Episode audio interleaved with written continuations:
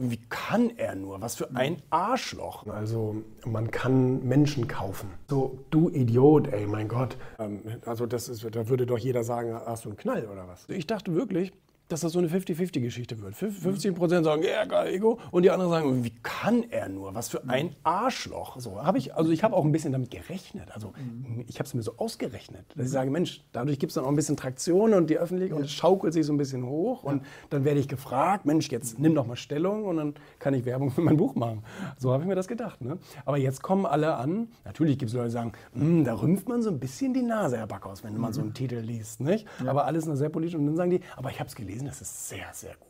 Sehr gut geschrieben. Vorhin, vorhin war ich in einer, in einer äh, TV-Sendung hier in Köln und da war ein Psychologe, ein Doktor, zugeschaltet als Kontrapart zu meiner These. Ah, okay. Ja.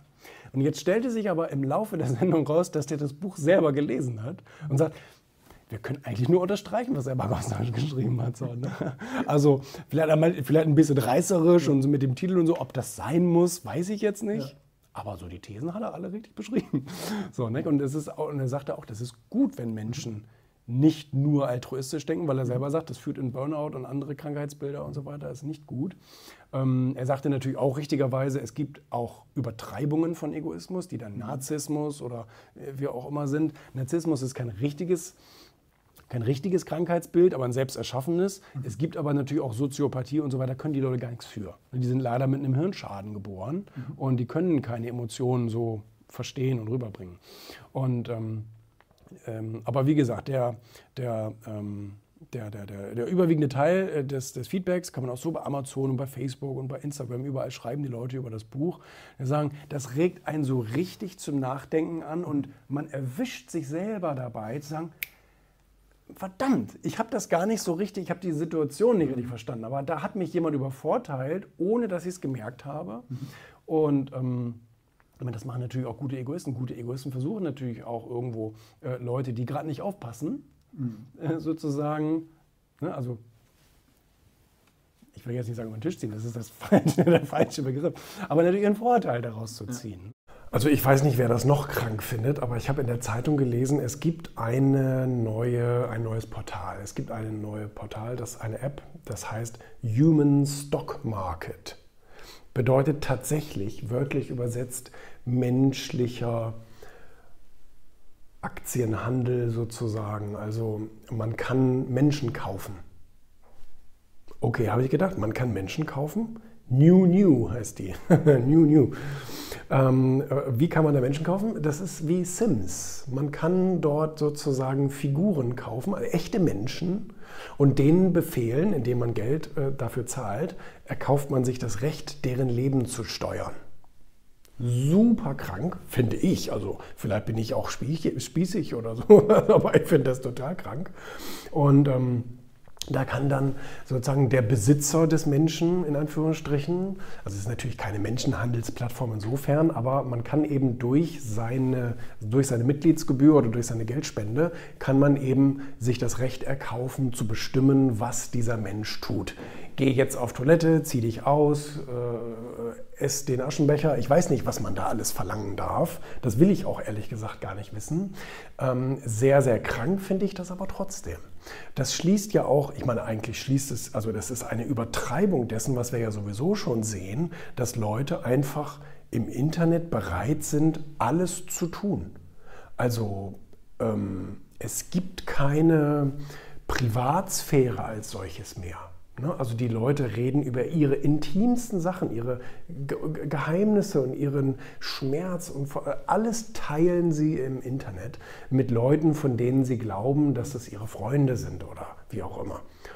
Oder es sind Leute, die eben so sehr nach Aufmerksamkeit gieren, dass sie eben bereit sind, wirklich alles zu tun. Früher hatte man gedacht, okay, ich setze mir jetzt mal einen gelben Hut auf und deswegen werde ich berühmt. Das hat in, in einer gewissen Zeit lang hat das funktioniert. Ähm, aber äh, äh, über diese, diesen Punkt sind wir weit hinaus und heute musst du, in Anführungsstrichen, musst du Dinge tun im Internet, um Bekanntheit zu erlangen, die sind einfach meiner Meinung nach menschenunwürdig. Ähm, aber Menschen machen es trotzdem. Ähm, weil Menschen, ähm, wie gesagt, entweder glauben, ihre ganzen Freunde sind da draußen und sie müssen ihre intimsten Sachen teilen, ähm, was natürlich ganz oft nach hinten losgeht. Und auf der anderen Seite sind es die Leute, die so sehr nach dieser öffentlichen Anerkennung gieren, äh, dass sie eben dort Dinge tun, wo man denkt, das, das, kann, das kann doch kein normaler Mensch machen. So, dann haben die mit 24 Burnout und Lebenskrise, Depression, das wissen wir jetzt nun auch alles aus vielen berühmten Beispielen aus der Presse, wo Influencer und wie sie sich alle nennen, ähm, da irgendwann zusammenbrechen unter diesem ganzen Drucksituation, was da passiert. Also das ist ja irgendwann eine total unwirkliche Situation, wo Menschen dir permanent sagen, was du zu tun hast, was du zu lassen hast, dass du scheiße aussiehst, dass du, dass du dies und das machst. Und also es ist ja unvorstellbar. Ähm, ich bin so froh, dass ich tatsächlich äh, damals, ähm, als ich mit Social Media so aktiv angefangen habe, ähm, ganz bewusst für mich entschieden habe, ähm, ich habe eine Agenda, die werde ich durchziehen im Internet und alles andere werde ich nicht tun. Ich habe ja ständig irgendwelche Social Media Berater, die sagen, Julian, du musst das machen, du musst das machen und du musst da mal ein bisschen aus dir raus und du musst das mal machen und du musst den äh, fertig machen und das machen. Nein, sage ich, nein. Ich nehme lieber ganz wenige Klicks, ich nehme lieber ganz wenige Follower, ich nehme lieber ganz wenig von allem, aber äh, dafür, dass es für mich sich richtig anfühlt und gut anfühlt und ich äh, äh, nicht solche Gedanken habe oder irgendwelche Leute glauben, sie müssen. Das muss ich sagen, das funktioniert gut. Die Follower, die ich habe, das sind ja nicht viele, aber die Follower, die ich habe, ähm, die äh, wissen, dass sie, die haben von mir keine Antwort zu erwarten. Ich werde da nicht huidi-duidi und likey-likey machen und was weiß ich, was man da alles macht. Das mache ich alles nicht. Und ähm, da braucht auch nie, da braucht mir auch keiner blöd kommen, da braucht mir auch keiner gut kommen, weil es mich einfach gar nicht interessiert. Also ich werde da nicht drauf reagieren. So, da gibt es den normalen Eingang, wo sich jeder anstellen kann. Dann gibt es den VIP-Eingang für die Leute, die sozusagen schon sich einen Status erarbeitet haben, Geld haben und so weiter und die dann eben vorgelassen werden. Das ist der zweite Eingang. Und die dritte Tür ist die, die es gar nicht gibt. Die dritte Tür ist die für die Leute, die sich weder hinten anstellen wollen, noch bereits VIP sind oder irgend sowas, sondern die müssen sich sozusagen, wie er das beschreibt, über den Hinterhofzaun klettern, eine Scheibe einschlagen, versuchen durch die Küche zu kommen und sich dann am äh, Sicherheitspersonal vorbeizumogeln und dann in den Club zu kommen. Und ähm, das ist nämlich seine eigene Story. Ich finde die Story echt gut, ähm, weil er schreibt, er wollte immer gerne für seine Generation, das ist ein junger Typ, so irgendwie 20 Jahre alt oder was weiß ich, ähm, er wollte für seine Generation die Erfolgsgeheimnisse der super erfolgreichen aufschreiben. Kam irgendwie bekannt vor. Und ähm, wollte damit, da, da wollte für dieses Projekt mit den berühmtesten oder erfolgreichsten Leuten ihrer Branche sprechen. Auch das kam mir bekannt vor. und ähm, dann hat er gesagt, ja Mensch, ich will Bill Gates interviewen und ich will irgendwie, ähm, ja, keine Ahnung, äh, Lady Gaga interviewen und ganz, wen hat er hier noch so? Ähm, Steve Wozniak von, von Apple und ähm, Jessica Alba als Schauspielerin und auch Unternehmerin. Ähm, ja. Und da wollte er dann ein Buch draus machen und äh, so weiter und so fort. Und hatte dann eben erstmal versucht, an irgendwelche Interviewgäste ranzukommen. Und die haben ihm natürlich alle gesagt, wer bist denn du? Ne? Das Buch gibt es ja gar nicht, du hast keinen Buchvertrag, also das kann ja, kann ja sonst was bedeuten, was du uns da erzählst. Äh, da, da, das wollen wir nicht. Mark Zuckerberg und so weiter wollte er auch und ähm, hat dann über diese ganze Reise berichtet, wie er Leute kennengelernt hat, die ihm vielleicht eine Tür öffnen könnten. Dann waren da Quatschköppe dabei, die haben gesagt, ja, ich kenne den und ich kenne den und ich kenne den, stimmt aber gar nicht.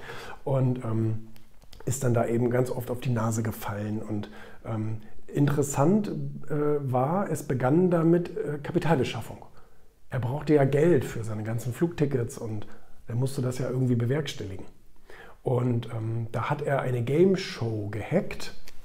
Ne? Also nicht technisch, sondern er hat herausgefunden, wie man als Kandidat in diese amerikanische Game Show kommt, um dann da Geld zu verdienen, äh, also gewinnen.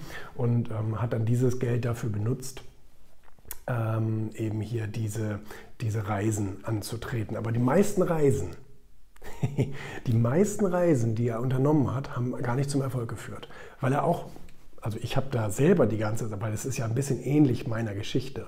Und ich habe die ganze Zeit auch seine Fehler erkannt. Also er ist da mit, mit völliger Naivität, aber das ist sicherlich der Generation Z geschuldet, weil die glauben, alles ist möglich, ist es theoretisch auch, aber man muss schon die richtigen Hebel dafür finden. Und äh, da hat er einige Sachen falsch gemacht, wie er die Leute ähm, überfallen hat, in Anführungsstrichen. Also gerade mit extremst erfolgreichen Leuten musst du sehr behutsam umgehen. Da kannst du, nicht, äh, da kannst du den nicht überfallen, so nach dem Motto wie so ein Verrückter und sagen, halt, stopp, ich brauche sie für mein Buch.